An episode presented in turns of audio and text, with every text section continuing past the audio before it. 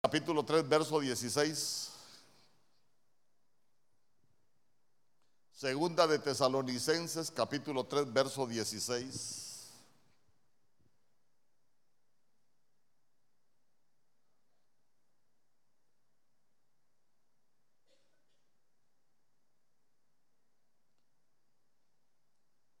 Quiero que lo busque.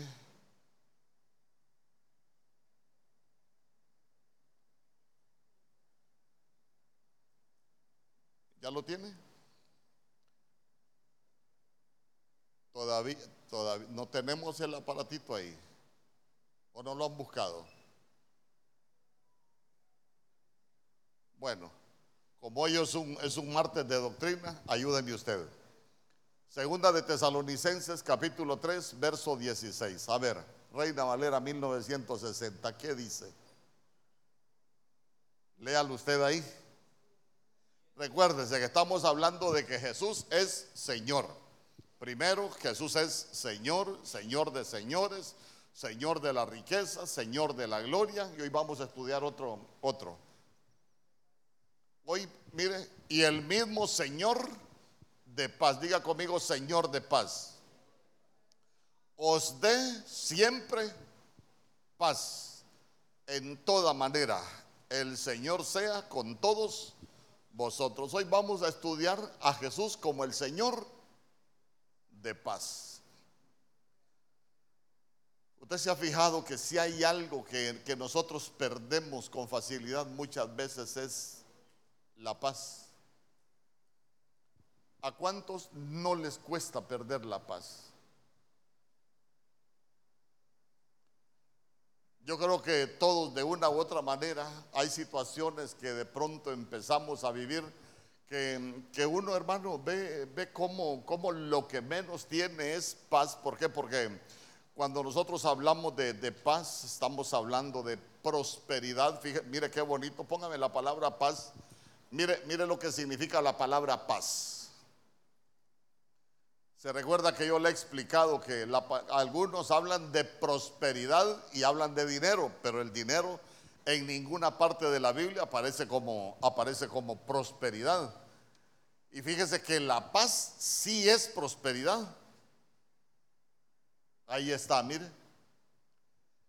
La paz es 15-15 del griego, Irene, de un verbo primario. Mire lo que significa paz. En primer lugar significa unir. Entonces, o sea que la paz une.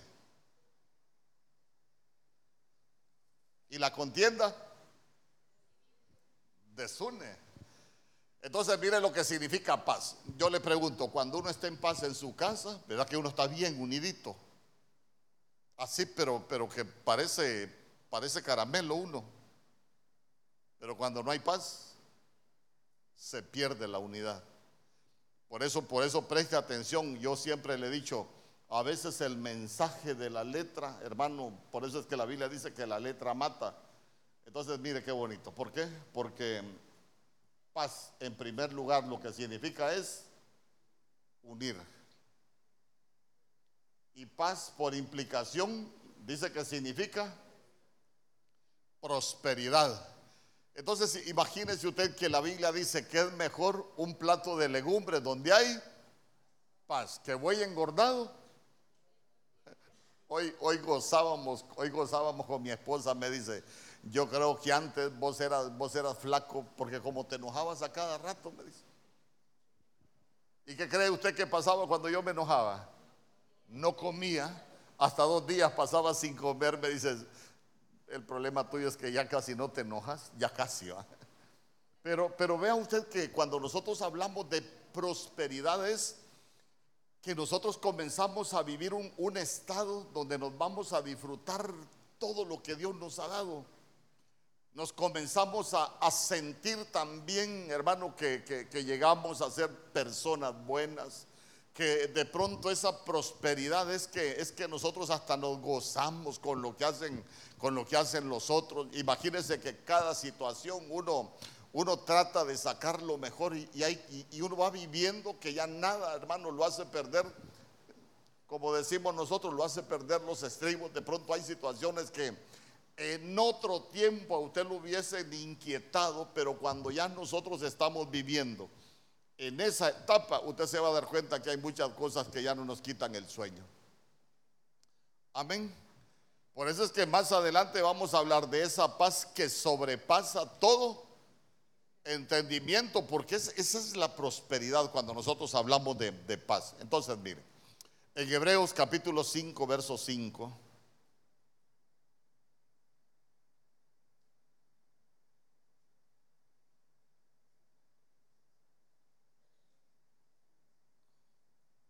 Como estamos hablando de que Jesús es Señor de paz.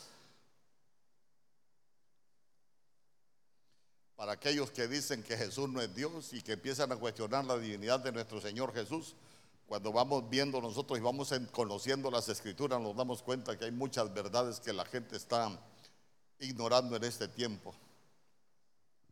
Hebreos capítulo 5, verso 5. ¿Ya lo tiene? ¿Ya lo tiene? A nombre traiga Biblia, no sea bárbaro.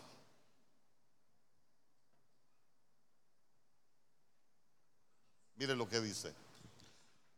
Así tampoco Cristo se glorificó a sí mismo haciéndose sumo sacerdote, sino el que le dijo, tú eres mi hijo, yo te he engendrado hoy, verso 6, como también dice en otro lugar, tú eres sacerdote para siempre, según el orden de Melquisedec. Como estamos viendo que Jesús es Señor de paz. ¿Por qué, ¿Por qué comencé con ese verso? Porque, porque de dónde era rey Melquisedec? ¿Ah? De Salem. En Génesis capítulo 14 usted se va a dar cuenta que cuando aparece Melquisedec por primera vez dice rey de Salem. Y Salem lo que significa es paz. Entonces Melquisedec es el rey de paz. Y nosotros vemos y hemos aprendido por la escritura que Melquisedec no es nada más que una cristofanía, o sea, una manifestación. Nosotros entendemos que el rey de paz, el rey de Salem se llama Cristo Jesús, nuestro Señor. Entonces vea, vea usted que, que para que no le queden dudas, para que no le queden dudas, ¿qué le dio Melquisedec a Abraham? le dio pan, vino. Ajá.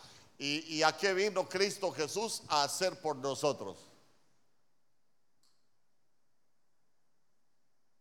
El pan representa su cuerpo, que fue partido por nosotros. El vino representa su sangre. Y en la cruz llevó todas las maldiciones. Únicamente nos dejó las bendiciones. Entonces, entonces mire, cuando, cuando usted empieza, por eso es que la Biblia dice que todo es, es figura y sombra. Uno, uno lee las figuras en el Antiguo Testamento, pero va a ser de mucha bendición que nosotros aprendamos a, interpretar la, la, sombra.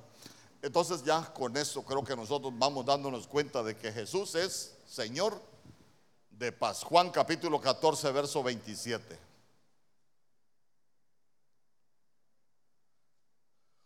Juan capítulo 14, verso 27. Mire lo que dice. La paz os dejo. Mi paz os doy. Como quien dice, yo les voy a dejar la paz, pero también les voy a dar de mi paz. No os la doy como el mundo la da. No se turbe vuestro corazón ni tenga miedo. Entonces, entonces, como estamos hablando que Jesús es el Señor de paz, yo no solo quiero que nosotros entendamos que Él es Señor de paz, sino que, sino que nosotros recibamos la, la administración de la paz. Entonces, mire, esa, esa paz que Jesús nos da, ¿qué va a provocar en nosotros? ¿Qué va a provocar en nosotros? ¿Ah? ¿Perdón? Pucha, me hubieran traído aquel niño, hombre, aquel niño es qué.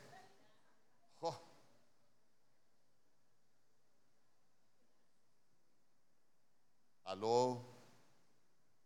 ¿Qué va a provocar esa paz que nos dio, la paz que nos dio nuestro Señor Jesús? ¿Qué va a provocar en nosotros? ¿Ah?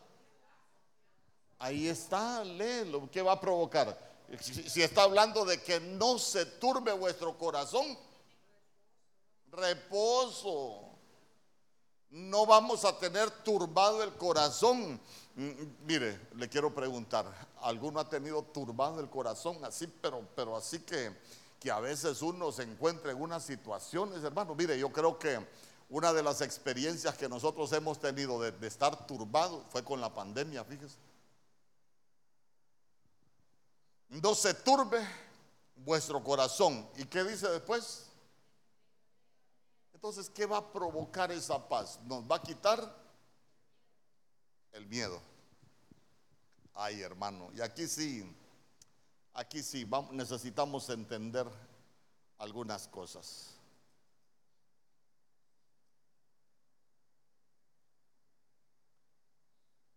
Nosotros los cristianos deberíamos aprender a vivir sin miedo.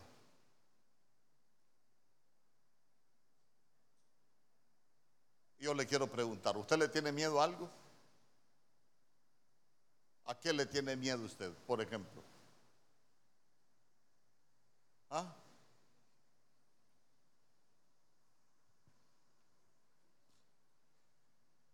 ¿Quiénes, ¿Quiénes han experimentado miedo?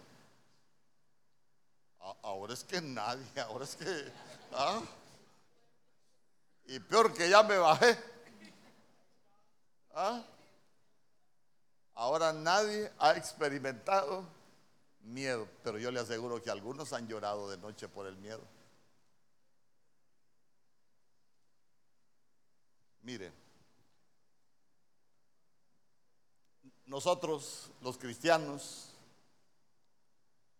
tenemos que evolucionar para vivir un evangelio de mandamiento, un evangelio de realidades. Porque nosotros los cristianos, se lo vuelvo a repetir, vivimos un evangelio de muchos, pero dichos, no de realidades. ¿Por qué? Porque si la paz que nuestro Señor Jesús nos vino a dejar, dice que dice que nos va a quitar la turbación, ni tengamos miedo. ¿Qué debería de pasar cuando viene una situación difícil a nuestra vida?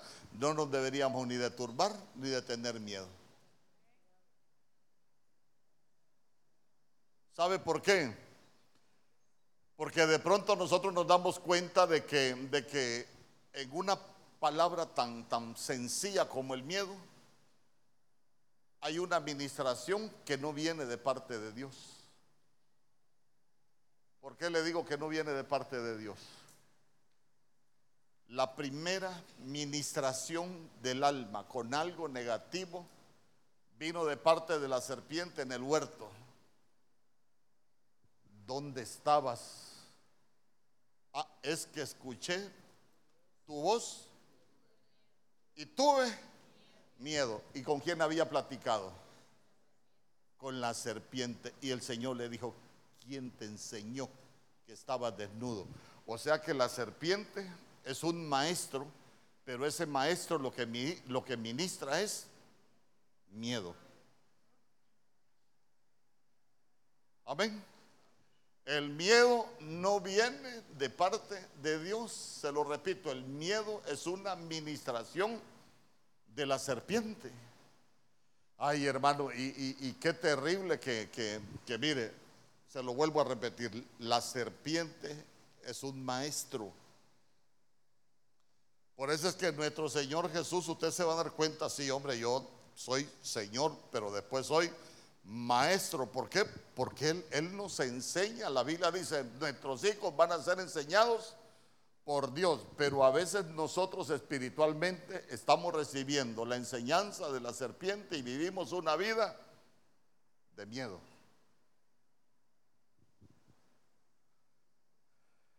Fíjese que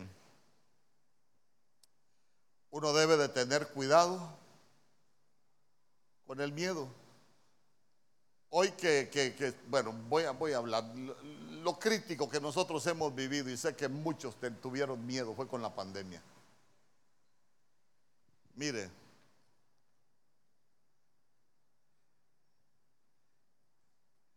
A mí hay gente que me pregunta que si yo no tengo miedo por la enfermedad que tengo, que, me ha aparecido ahí en los riñones, porque el corazón lo tengo bueno. Y, y me preguntan, ¿y usted no tiene miedo? Hermanos, si el día que Dios quiere uno se muere con el corazón bueno y con los riñones buenos, nadie lo para. Ni Alan Anthony Costner en el Mundial de España 82 lo para. Amén. Pero, pero se ha dado cuenta usted que uno de los grandes miedos que el cristiano tiene muchas veces es a la muerte. Y he estado hablando mucho de la muerte, ya no voy a hablar de la muerte. Pero uno, uno, uno, uno afronta muchos miedos.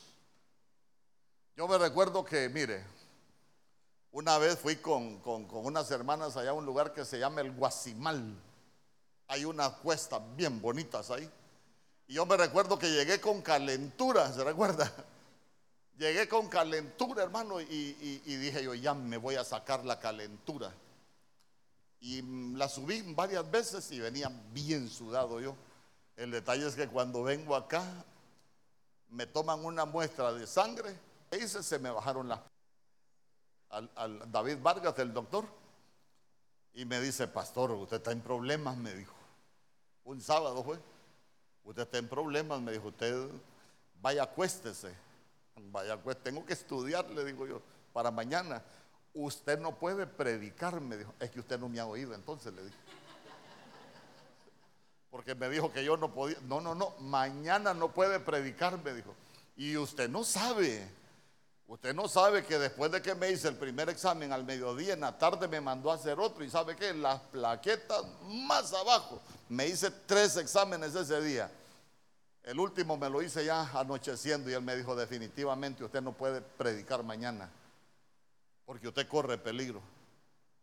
Y usted ignora todas esas cosas. El detalle es que el domingo que viene David a la iglesia, llegué yo primero que él a predicar. Y se me acerca y me dice, no, no siente nada usted. No le digo yo, no. Y prediqué. Y aquí estoy. Ahí está Stephanie, mire, cuando, cuando, cuando fuimos a dejar a, Joel al hospital, váyase, me dijeron que a los viejitos se mueren más rápido del coronavirus.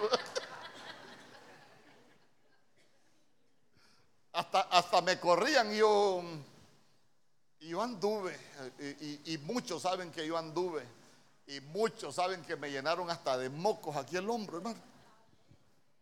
Ah, ya ves que sí.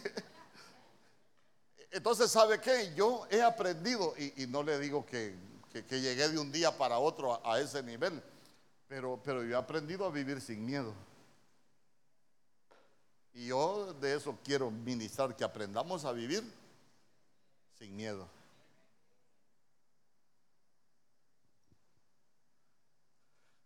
Cuando a mi esposa le dio coronavirus, a mí me dijeron, se tiene que salir. Ay, le digo yo, si con esta doña nosotros, ¿qué es lo que no hemos vivido? Le dije yo. Mm. Le voy a contar una, una vez hasta preso estuve yo y dormí en un colchoncito así, mire, y ella, ella se fue a meter conmigo ahí en esa donde estaba yo encerrado y con Maoli chiquita, ella durmiendo en el colchoncito y, yo durmiendo en el suelo a la par de ella. Hermano, y, y, cuando le dé el coronavirus me dicen, usted se tiene que salir del cuarto. De aquí nadie me saca, le dije yo. Pero tiene que ponerse doble mascarilla. Ninguna mascarilla me voy a poner, le decía yo. Y pregúntele a ella, nunca me puse mascarilla. Eh, ella grave del coronavirus y yo, yo solo me decía, amor, ora porque me estoy ahogando, porque fue en el tiempo que ya no había dónde, dónde, dónde hospitalizar a nadie. Y gracias al Señor, esa doña algún trato tiene todavía que no se la quiere.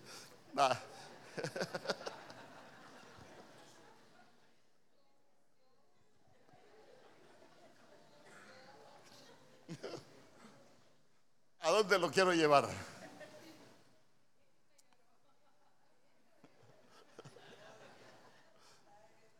Aprendamos a vivir sin miedo. Aprendamos a vivir sin miedo. Mire, a veces a uno le van quitando el miedo de acuerdo a lo que uno va viviendo. Hay gente que ha vivido experiencias tremendas en Dios. Vaya, por ejemplo, el hermano Noel no me ha dicho que le cuente, pero como yo le quiero contar, ¿cómo es que se llama la sustancia de los riñones? La, la creatinina. Médicos a 7, a 7 es, a 40 la llevaba. Y el doctor le dijo, no sé cómo estás vivo, le dijo. Pero uno sabe por qué está vivo. Uno sabe por qué está vivo. Porque nosotros, nosotros no nos vamos a ir. El, que tiene las llaves de la muerte se llama Cristo Jesús. ¿Y sabe qué? Cualquier situación de la vida no, se llene de miedo. Aprendamos a vivir sin miedo.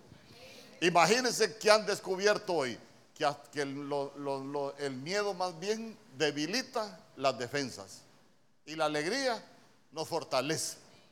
Por eso es que el Señor dijo, no puede estar triste un corazón que alaba al Señor. Por eso, mire, mire hermano, nosotros necesitamos ser cristianos no de dichos, sino que de realidades. ¿Sabe por qué? Porque cuando nosotros vamos conociendo la realidad, vamos conociendo la verdad, nosotros vamos a ser libres.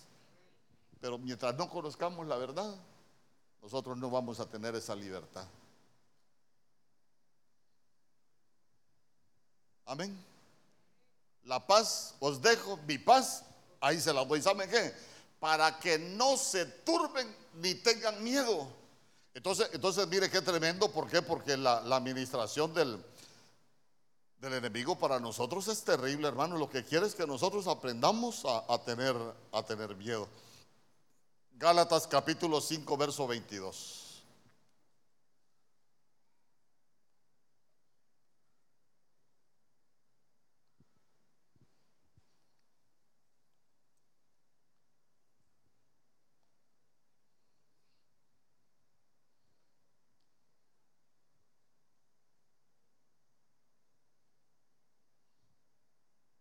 Mas el fruto del Espíritu es amor, gozo, paz, paciencia, benignidad, bondad y fe. Diga conmigo, más el fruto del Espíritu es amor. Entonces, mire.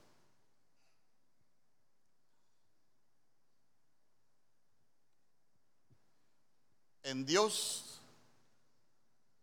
hay cosas que son buenas, pero hay cosas que son mejores. Por ejemplo, yo se lo he enseñado, pero sé que hay algunos que, son nuevos y yo quiero que usted aprenda a, a, interpretar la Biblia, que aprendamos a leer la Biblia. Mire lo que dice. El fruto del Espíritu es, ¿cómo, cómo habla? ¿En singular o en plural?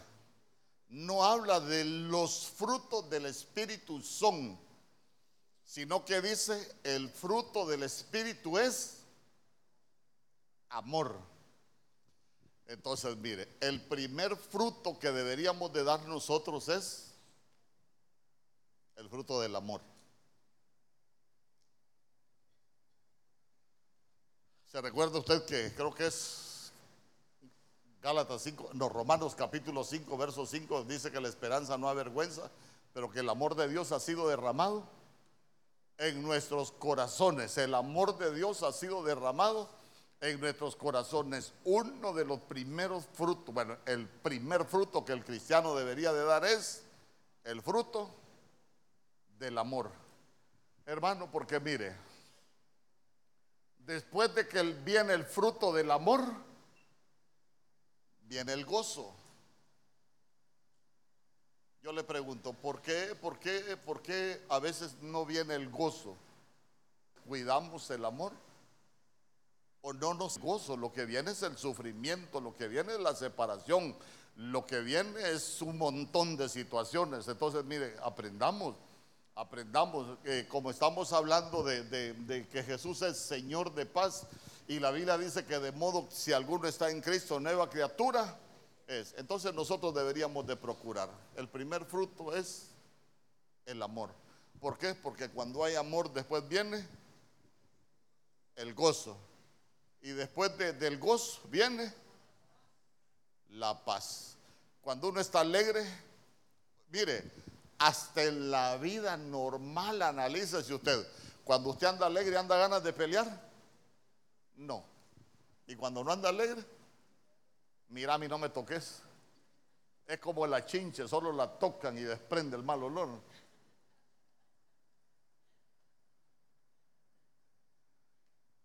Entonces, mire, la paz es un fruto del Espíritu, pero que comienza con el amor.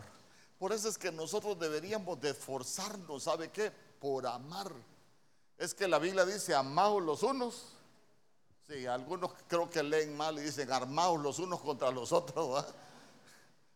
Pero no es amados los unos a los otros. Creo que nosotros necesitamos aprender a amarnos.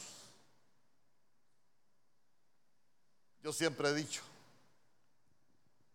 si alguien no ama ni a su propia familia, se le va a hacer más difícil amar a los, a los hermanos, a los que no son su familia. ¿Usted ama a su familia? Pero de verdad. Y con ese amén me voy a subir bien convencido aquí de que es cierto.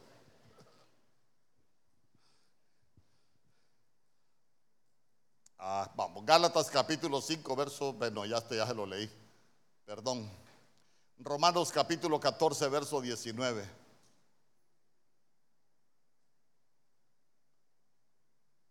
Romanos capítulo 14, verso 19.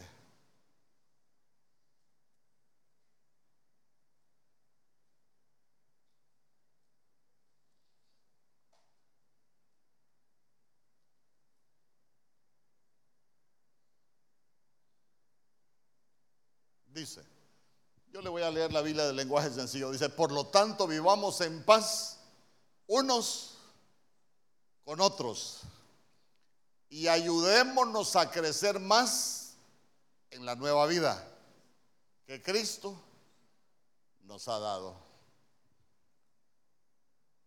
Si nosotros somos hijos del Señor de paz, y si nosotros tenemos comunión con el Señor de paz, nosotros deberíamos aprender a vivir en paz unos con otros. Y ya se dio cuenta que la cosa no es competencia aquí en el Evangelio, sino que dice, ayudémonos a crecer más en la nueva vida que Cristo nos ha dado. Ya conmigo, ¿a quién de ayudar? Ay, qué ganas tiene de ayudar. Fíjese que como, como se vale ministrarse, yo, yo no tengo a quien abrirle mi corazón acá, se lo abra a usted. A mí me da tristeza cuando el Señor puso en mi corazón que los niños cantasen, ministrasen los niños. Pero se llenó de así como de, de algo raro mi corazón cuando me di cuenta de que alguien andaba diciendo que iban a hablar conmigo, alguien ya, supuestamente grande en el derecho a cantar, eran las grandes, los chiquitos no. No llegamos ni a la primera grada para el cielo, hermano. Digo yo, eh, si yo ya, si yo ya soy grande y va a cantar un chiquito, yo mejor lo agarro y le enseño. Pero andar diciendo que los chiquitos no tienen derecho. Si nuestro Señor Jesús dijo, dejen que los niños se acerquen a mí, no se los impidan. Pero nosotros a veces nos creemos muy grandes. Aquí se trata de ayudar. Yo siempre he dicho, mucho ayuda el que no estorba.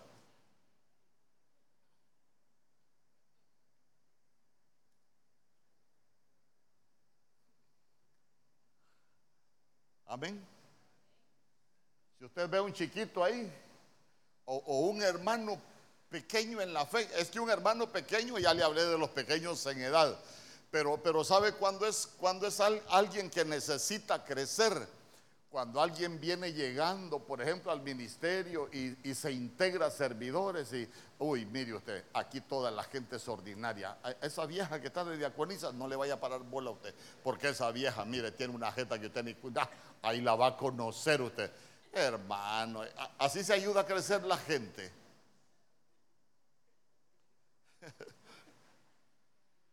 ¿Verdad que no? Hermano vamos a servir con deleite, nos vamos a gozar sirviendo al Señor. Mire, venía alegre, pero hoy estoy más alegre de verlo con ese uniforme. Ah, vaya, se acordó dónde queda el camino para la iglesia. ¿Ah? Qué paz es la que trae el hermano. ¿ah? Qué paz, sí, con esa paz, hermano, olvídese. No llegamos a ningún lado. Entonces, entonces, miren, vivamos en paz unos con otros y ayudémonos a crecer más en la nueva vida. En esta nueva vida tenemos que ayudarnos a crecer. Imagínese, imagínese usted que una, una, digan amén las hermanas.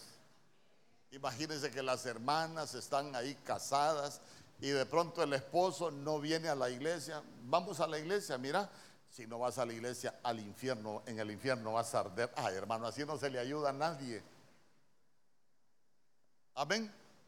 Sí, porque eso lo que nos enseña es que no tenemos paz. Es que, eso es lo que es una muestra de que nosotros no tenemos paz y tampoco tenemos conocimiento. Entonces diga conmigo, aquí es de ayudarse a crecer. Pero primero hay que vivir en paz. O sea que el que no le ayuda a crecer a otro, sino que le cuenta cosas para, para cosas que no le edifican, hermano, debería de preocuparse porque lo que no tiene es paz. Y cantamos solo en Jesús. Encuentro paz. ¿Qué paz encontré en Jesús? Nada encontrado, hermano. Usted no, el que está a la par suya, sí.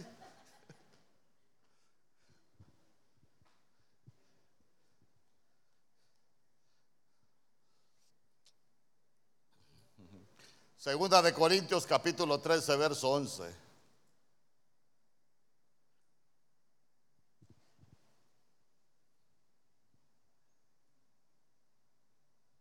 Yo le voy a leer la Biblia al día. Vamos a leer la Biblia al día. Mire lo que dice. En fin, hermanos, alegraos, buscad vuestra restauración haced caso de mi exhortación. Sed de un mismo sentir. Vivid y el Dios de paz y el Dios de amor y de paz. Yo le pregunto, ¿y si no vivimos en paz? ¿Será que el Dios de amor y de paz va a estar con nosotros? Pregunto,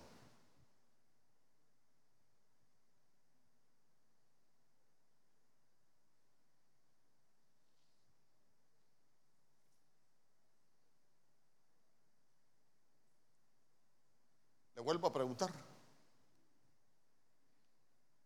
Si nosotros no vivimos en paz, ¿será que el Dios de amor y de paz va a estar con nosotros?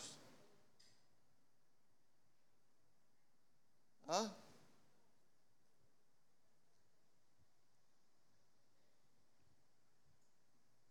Mire, yo hoy, es martes. Hoy, hoy lo que quiero es que si nosotros somos hijos del Señor de paz, nosotros aprendamos a tener paz. No solo a tener paz, sino que a vivir en paz. Ay, hermano, es que mire, la paz nos da tranquilidad. La paz provoca gozo. La paz nos va a llevar, ¿sabe qué? A disfrutar, a ese nivel de prosperidad, de poder disfrutarnos todo lo que el Señor nos da. Sea mucho o sea poco. Pero ¿sabe, ¿sabe qué me llamaba mucho la atención a mí? Yo le pude, le pude haber enseñado solo de que Jesús es el Señor de paz, pero yo no quiero llenarle la cabeza de letra y que usted siga perdiendo la paz o que siga viviendo sin paz. Bueno, que sigamos viviendo sin paz. ¿A dónde, ¿A dónde lo quiero llevar? ¿Sabe que, sabe que para mí es impactante que la Biblia dice que nosotros necesitamos aprender a vivir en paz. Porque mire lo que sigue después. Si nosotros vivimos en paz, ¿qué dice? El Dios de amor y de paz va a estar. Ajá, y si nosotros no, no vivimos en paz, ¿dónde está el Señor?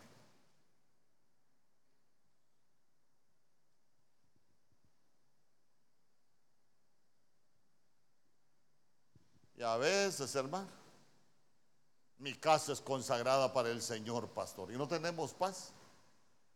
Tenemos de todo menos al Señor de paz en nuestras casas.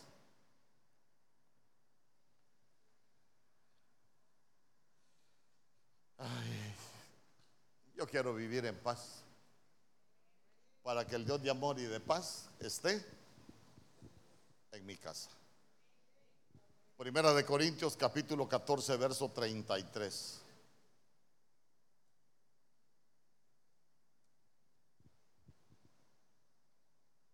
A Dios le gusta el desorden.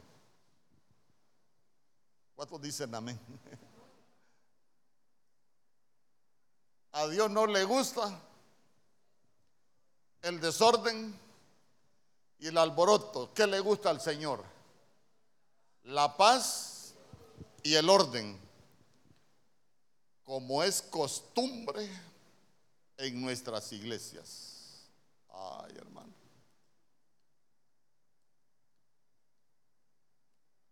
Usted se ha fijado que a veces yo he parado algunas cosas aquí en la iglesia, se ha fijado aquí en la congregación. ¿Cuándo, cuando cree usted que yo paro algunas cosas? Cuando, cuando espiritualmente yo puedo percibir que nos estamos saliendo del orden. Uy, qué bar, corrige en las cosas espirituales, lo que se siembra mal en público se corrige en público. Porque aquí se siembran semillas buenas. ¿Y quién es el que siembra la semilla mala? ¿Ah? Sí, hermano. Mire, siempre que sale una semilla mala no viene de parte de Dios porque Dios siempre va a sembrar buena semilla. El que viene a sembrar semilla mala en medio de la congregación es el enemigo. Por eso uno, por eso mire, cuando uno va, va entendiendo estas cosas, a Dios no le gusta el desorden y el alboroto, sino la paz y el orden. Entonces imagínese usted, nosotros primero tenemos que aprender a vivir en orden y en paz en nuestras casas. Hermano, ¿por qué es difícil que nosotros pretendamos estar en orden y en paz aquí si no tenemos ni tan siquiera orden y paz en nuestras casas. Digan amén los hijos. ¿Y ustedes hijos colaboran para que haya paz en sus casas? ¿Escuchó ese amén? Así me gustan los amenes a mí. Vuelvo a preguntar, hijos, ¿ustedes colaboran para que haya paz en la casa? Ve, Así me gustan los muchachos de Benecer, ¿ve?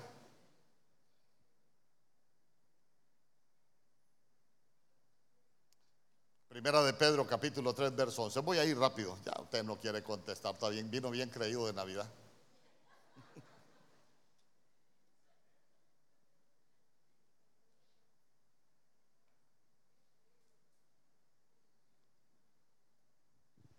Mire lo que dice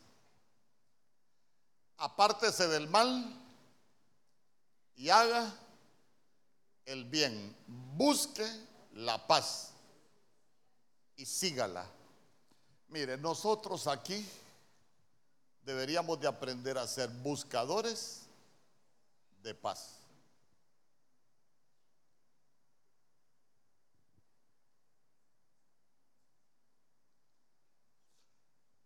Cuando, cuando, cuando venga a la casa del Señor, no venga a buscar la última noticia. Hay unos que vienen a buscar la última noticia. ¿Qué pasó con los hermanos, con la hermana?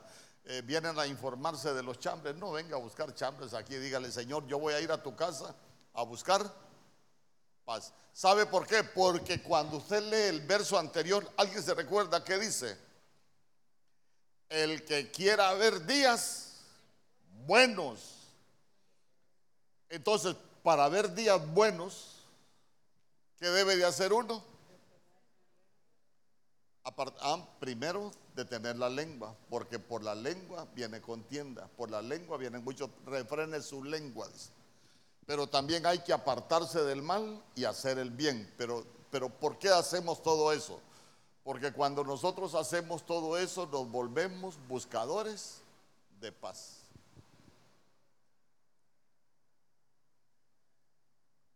Y entonces vamos a poder ver días buenos, hermano, días buenos.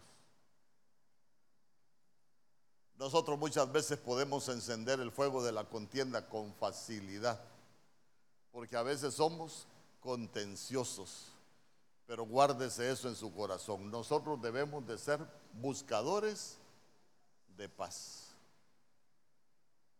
Yo creo que de líos ya, deberíamos estar cansados allá de muchos líos que nosotros experimentamos afuera. Buscar paz. Porque solo así vamos a poder ver días buenos. Hebreos capítulo 12, verso 14. Pero, pero mire qué bonito. Hay que buscar la paz. Mire, mire lo que dice la Biblia. Primero la buscamos, hay que aprender a vivir en paz, después hay que seguirla buscando porque eso va creciendo uno llega a una plenitud de paz.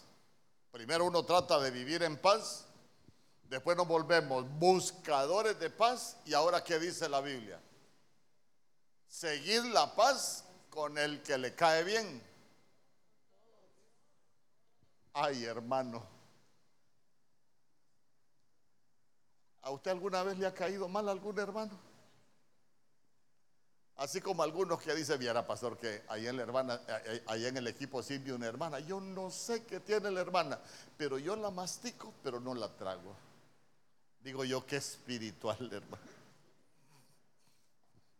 Le vamos a dar un 10 y una estrellita. Ya conmigo, seguir la paz con todos. Ay, hermano. Seguir la paz con el que le cae bien a uno es fácil, pero con el que le hace agravio, seguir la paz es difícil. Pero ya se dio cuenta que primero vivimos, después nos volvemos buscadores y ahora la tenemos que seguir.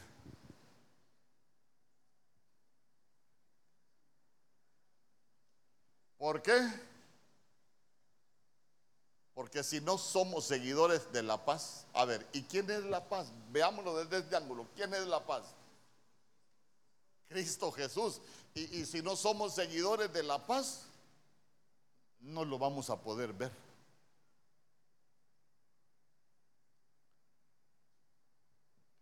Aquí se va a quedar cantando, yo tengo una promesa incorruptible de gloria, que un día le veré, que un día le veré, y sin paz no lo va a ver.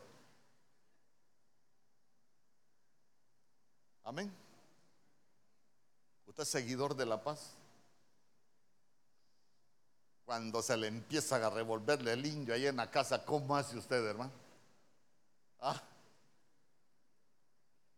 Ministrémonos aquí, pues. ¿Cómo hace usted? ¿Ah? Ay, virgencita, el pastor dijo que eso no. Hasta de la Virgen se acuerda. La Virgen que no se meta. Ya conmigo hay que seguir la paz. Ay, hombre, es que mire, hay cosas que, son unos versos bien bonitos, ya los hemos estudiado en, otro en otros días, por eso es que voy, voy rápido. Efesios capítulo 4, verso 3. Buscar, vivir en paz, buscar la paz, seguir la paz.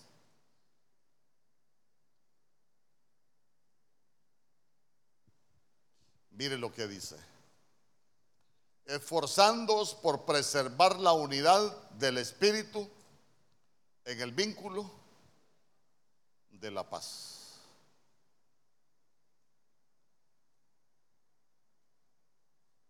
Ya se dio cuenta que la paz se vuelve un vínculo, un vínculo que trae unidad, que no trae división, que no trae separación. Por eso es que nosotros tenemos el Señor de paz que dijo, la paz os dejo, mi paz os doy. Lo que pasa que a veces ahí está la letra, pero ¿sabe qué? No se nos ha hecho rem en la vida. Ahí está escrito. Ah, muchas veces hasta se lo sabe mejor que el pastor. Pero no lo vivimos. Estamos lejos de vivirlo. ¿Por qué? Porque la paz cuando hay paz. Perdón, cuando hay unidad. Hablamos de que la paz trae ese vínculo de la unidad. Eh, ¿Qué pasa cuando hay paz, cuando hay unidad? ¿Se recuerda usted de un verso allá? Uno, uno, de los salmos que dice, mirad cuán bueno y cuán delicioso es. Ajá, ¿qué dice el verso 4? Ahí es donde Dios se envía bendición. Ahí es donde Dios envía bendición. Donde hay unidad. ¿Qué más, qué más hay donde hay unidad?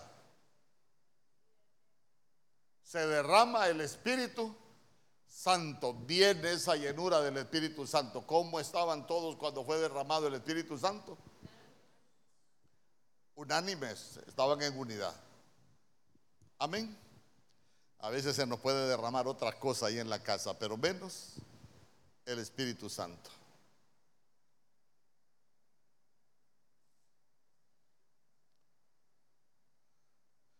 Filipenses capítulo 4, verso 6. ¿Usted se va a ir en paz hoy? Eso espero. Se recuerda que... ¿Cuántos fueron católicos aquí, hermano? Va que había un canto, en la iglesia católica cantan un canto. ¿ah? ¿Se recuerda usted cuál es? ¿Ah? ¿Ah? No es cierto, tienen, un canto. Es que no se acuerda el bandido que se Filipenses capítulo 4. Dame la mano querido hermano.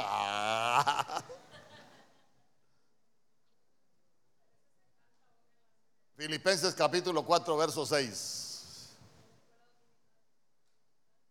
Por nada estéis afanosos, antes bien en todo, mediante oración y súplica con acción de gracias sean dadas a conocer vuestras peticiones delante de Dios. Verso 7 y la paz de Dios, que sobrepasa todo entendimiento, guardará vuestros corazones y vuestras mentes en Cristo Jesús. Ya conmigo, la paz de Dios. La paz de Dios, fíjese que, fíjese que Dios como ministra los mensajes. Le voy a contar, fíjese que el anciano, por ejemplo, nadie sabía Solo yo sabía que andando en helicóptero experimentó un problema y se empezó a poner mal.